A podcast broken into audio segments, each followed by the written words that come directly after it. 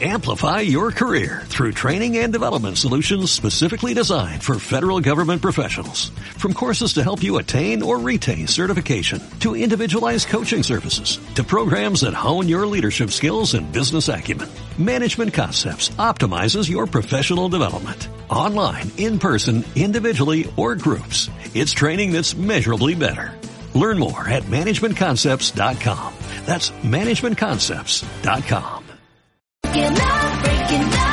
Vamos entonces ya con el análisis del UFC Las Vegas 4, el último evento que se va a celebrar en el Apex antes de empezar a ya a realizar eventos en la isla, allí en Abu Dhabi.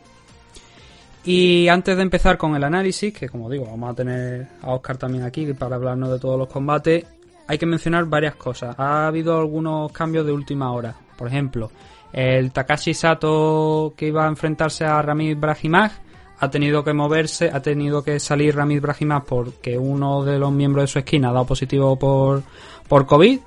Y luego se cambió el combate a la main card. Ese combate eh, pasó a ser Takashi Sato contra Jason Witt y pasó a la main card.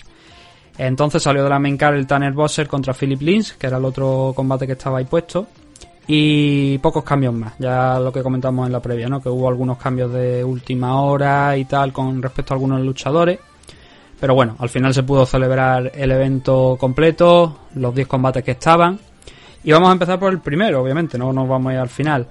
Josep Lastalal derrotando por decisión unánime a Jordan Griffin en 145 libras. Yo hoy me voy a callar, voy a aprender, voy a escuchar a Oscar.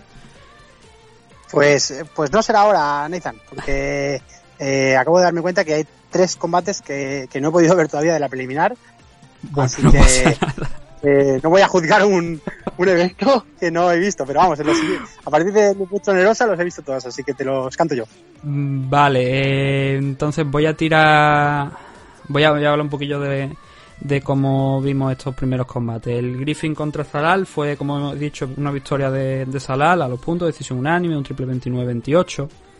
Y fue un combate donde, el- bueno, hay varias cosas que se pueden apuntar. Por ejemplo, Griffin intentó basar su, su estrategia en derribar a, a Zalal desde el primer asalto. Consiguió varios takedowns. Lo que el problema aquí a lo largo de los asaltos surge en que no era capaz de mantenerlo en el suelo, no era capaz de controlar cuando la pelea llegaba al suelo.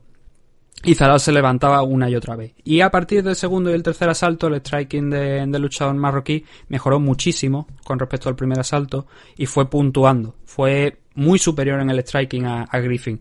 Y como digo, esa parte de Griffin, ese game plan que tenía de derribar a Zalal, no fue lo suficientemente efectivo como para ir asegurando los asaltos. Y eso nos llevó al 29-28 final, sobre todo por esos dos rounds marcados por el striking de Zalal. También en algunos momentos, como digo, tocó el suelo y Zalal vimos que también tenía la posibilidad de revertir y controlar el clinch, pero el gran peso del combate fue la gran el gran motivo por el que Zalal salió ganador de este enfrentamiento, de este primer enfrentamiento de la noche, fue por el striking que, que mostró en el segundo y en el tercer asalto.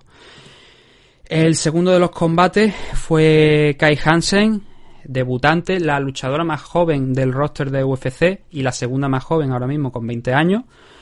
Kai Hansen derrotando a Jinju Frey en el tercer asalto en 115 libras. Como digo, era el debut de ambas, más bien en, dentro de, de UFC. Jinju Frey era la campeona Atomweight en Invicta. Ya habíamos estado hablando también en la previa, que era una luchadora que se había enfrentado con lo mejor de lo mejor del mundo en la categoría Atomweight, Soji Han, Ayaka Hamasaki, las mejores, como digo. Y que más recientemente pues estaba como campeona en la división Atomweight Invicta. Este era su primer combate en UFC.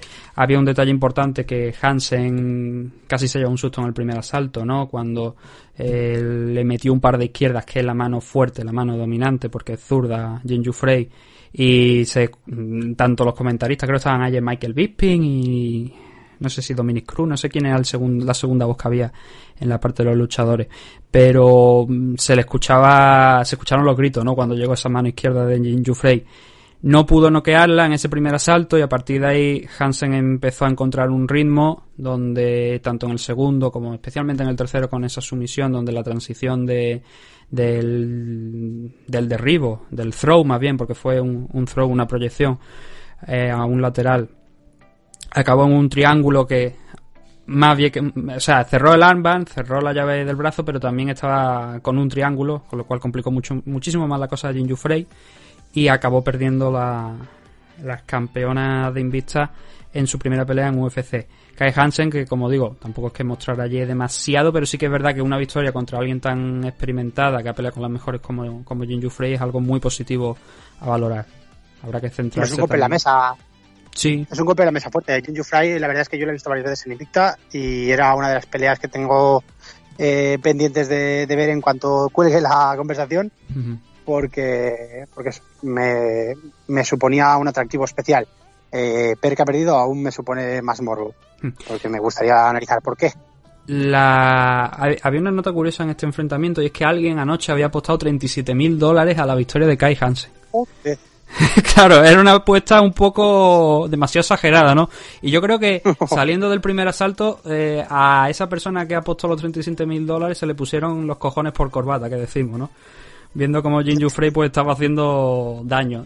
Lo que pasa que, claro, si hubieran llegado a decisión, yo creo que esto habría sido un 29-28 a favor de, Kai Hansen, viendo el segundo y el tercer asalto, donde derribó a Jinju Frey en el segundo, se pasó, creo que fueron tres minutos, aproximadamente tres, tres minutos y medio más o menos, eh, de control en el suelo, en posición superior, sin hacer una locura, pero claro, eh, si anulas el striking de Frey. Claro, si anulas el striking de Frey con ese takedown y luego te limitas a controlar y a soltar alguna mano también para ir sumando puntos, pues claro, pesa porque el, control que has hecho en ese asalto es mayor de lo que Jinju Frey ha podido montar en, arriba. Y el tercero, ya digo, échale un vistazo a esa sumisión porque empieza con ese intento de, proyección que no es limpio, pero sí que le permite caer al costado las dos a la vez y ahí eh, agarró ese brazo Kai Hansen eh, Frey intentó voltearse, pero claro, ahí ya tenía cerrado el triángulo y luego ya fue ajustando poco a poco hasta que desde el lateral es que no, tenía posibilidad alguna de salir Frey. Yo creo que el tap, cuando lo veas, eh, vas a apreciar que es un poco de resignación también, de decir, se ha acabado, ¿no? o sea, que no puedo hacer nada. Cuando vas ni para adelante ni para atrás, lo único que puedes hacer es lesionarte. Así que, tampoco es mala, mala praxis. Tanner Bosser en 265 libras noqueando a Philip Lins, el brasileño Philip Lins que venía de perder contra el Loski hace un par de meses. Y el combate la verdad es que fue bastante parecido al, al de Arlovski con la excepción de, bueno, de que aquí Tanner Bosser sí que pudo noquear a, a Philip Lins. Y digo parecido porque Bosser, bueno, Lynch salió también, como hizo con Arlovski, a intentar arrancarle la cabeza de un, de un golpe, a pesar de ser un experto en Brazilian Jiu-Jitsu también, que eso es lo que llama la atención, ¿no? Intentó intercambiar con Bosser en lugar de a ver si podía buscar un takedown, pues bueno, son cosas que cada uno elige el, el game plan que quiere, ¿no? y más en la división heavyweight. Entonces Bosser, ya digo, le mm, estaba a la contra, pero estaba moviéndose, soltando low un poco la misma estrategia que utilizó Loki para enfrentarse a Philip Limbs. Y cuando tuvo la oportunidad le conectó, no sé, ahora no recuerdo si fue una derecha o una izquierda a la contra, creo que fue una derecha, que impactó casi en la parte trasera de, por detrás de la oreja de, de Philip Lynch, lo sacó de, de posición, totalmente de equilibrio, y luego le conectó, creo que fueron 6, 7, 8 golpes entre el tiempo en el que caía y llegaba al suelo para la finalización eh, del canadiense. Philip Lins, este era su segundo combate aquí dentro de, de, UFC. Hay que recordar que este hombre ganó el torneo de 2018 de la división heavyweight de PFL. Y sin embargo aquí en UFC pues no ha encontrado éxito y cada combate pues va un poquito peor. También es verdad que yo ha bajado de nivel, ¿no? De Arlovski, a pesar de la edad que tiene, a Tanner Bosser creo que es una bajada de nivel y digamos que ha sido pues peor dos incluso. Combates, dos victorias no augura mucho futuro en la compañía. Hmm. Con dos derrotas consecutivas pinta feo. Y Bosser, pues bueno, perdió contra Cyril Gané en su segundo combate en UFC, que es un buen luchador, plantó cara, la verdad, aquí Bosser en, en aquel combate, pero ahora ya ha demostrado que, oye, esa potencia está ahí y además como digo, ha retado a Maurice Green, del que ahora hablaremos después también, porque tuvo un combate en el en la main car y tiene toda la pinta que... Sí, tiene toda la pinta de que se van a enfrentar en algún momento en la isla, en aquellos combates. Bien en la isla ya no creo porque me parece que están las cars cerradas, bien en agosto, porque Moris, pues bueno, adelantamos, hacemos spoiler, también ganó su combate y era la condición que había, que había puesto Tanner Bosser para, para enfrentarse a Moris, así que bueno, oye, ya parece que tenemos una pelea cerrada, veremos si finalmente se da. Me has dicho que empezaste a ver en Julia Rosa, ¿verdad? No, Bucho Nerosa. Eh, sí, Julian. Sí, Julian Arroso contra Sim ¿verdad? Es el que el primero. Vale, pues entonces cerramos con lo que es la car preliminar, con el Kama Worthy frente a Luis Peña. Un combate donde también te recomiendo que este que, lo veas, que le eches un vistazo, porque el, el timing. El timing de Worthy en el primer asalto fue excelente. Bueno, la victoria es para, para Worthy por su misión, por guillotina en el primer, en el tercer asalto, frente a Luis Peña. Cuando peor lo tenía, porque tenía el combate prácticamente perdido. Y el, como te digo, el primer asalto, un timing muy bueno. Luis Peña estaba golpeando, pero si, por ejemplo, él soltaba un golpe, Kamaworthy le conectaba dos o tres a la contra, y eso hace daño. De hecho, la estadística de, de los golpes en el primer asalto se puede apreciar eso que, estoy comentando. Me permíteme que la tengo por aquí fueron 32 por parte de Kamaworthy y 16 por parte de Luis Peña, es decir, conectó el doble de golpe significativo. por eso era lo que te estaba diciendo, que cada vez que él lanzaba un golpe se encontraba con dos de Worthy. Y es, y es por eso lo que, lo que digo de el timing de, de Worthy en el primer asalto fue perfecto. Claro, eh, Luis Peña yo creo que la gran mayoría lo conocemos por el, el gran grappling que tiene por esas piernas largas, ese alcance largo que cuando toca suelo es bastante difícil escaparte, ¿no? Y necesitaba de eso para ganar la pelea. Y en el segundo asalto lo hizo perfecto porque fue lo que hizo. Aprendió ya, bueno, aprendió, cogió el timing de, de Worthy de cuando él entraba para en uno de esos avances de Worthy salir él hacia atrás, Luis Peña, y entrar nuevamente cambiando el nivel para derribarlo, un takedown de, de libro prácticamente.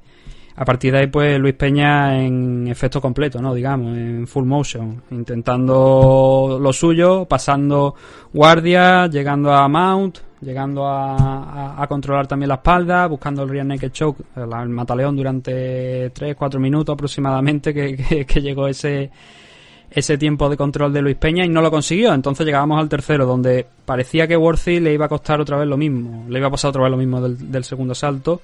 Y de hecho, como te he comentado, cuando peor lo tenía, porque pintaba feo, pintaba que ese asalto, ese combate iba a llegar a decisión o que Luis Peña iba a sacarse alguna sumisión o algo le cogió una guillotina en el clinch.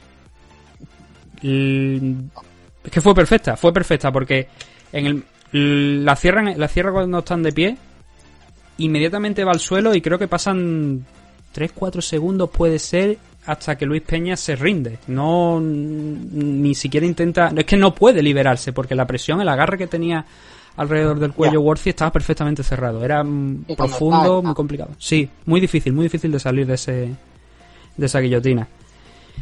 Y como digo, a mí, eh, Luis Peña es un luchador que me encanta, porque en temas de, ya digo, de grappling, con esas piernas tan largas, esos brazos tan largos, para la categoría en la que está, es como Joel Álvarez, de hecho. Tiene, yo creo que tiene el mismo tamaño que Joel.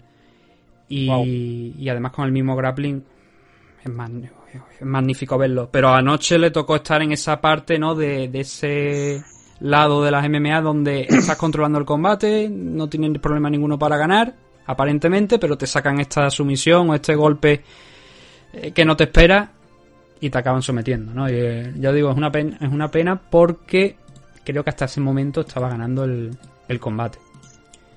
Son cosas que pasan, ¿no? Eh, Worthy ahora mismo se sitúa con dos victorias consecutivas eh, aquí dentro de UFC. Y Luis Peña, pues, venía de una victoria frente a Steve García y ahora pierde contra Worthy y tiene que volver a la casilla de salida. Amplify your career through training and development solutions specifically designed for federal government professionals. From courses to help you attain or retain certification, to individualized coaching services, to programs that hone your leadership skills and business acumen, Management Concepts optimizes your professional development. Online, in person, individually, or groups, it's training that's measurably better. Learn more at managementconcepts.com. That's managementconcepts.com.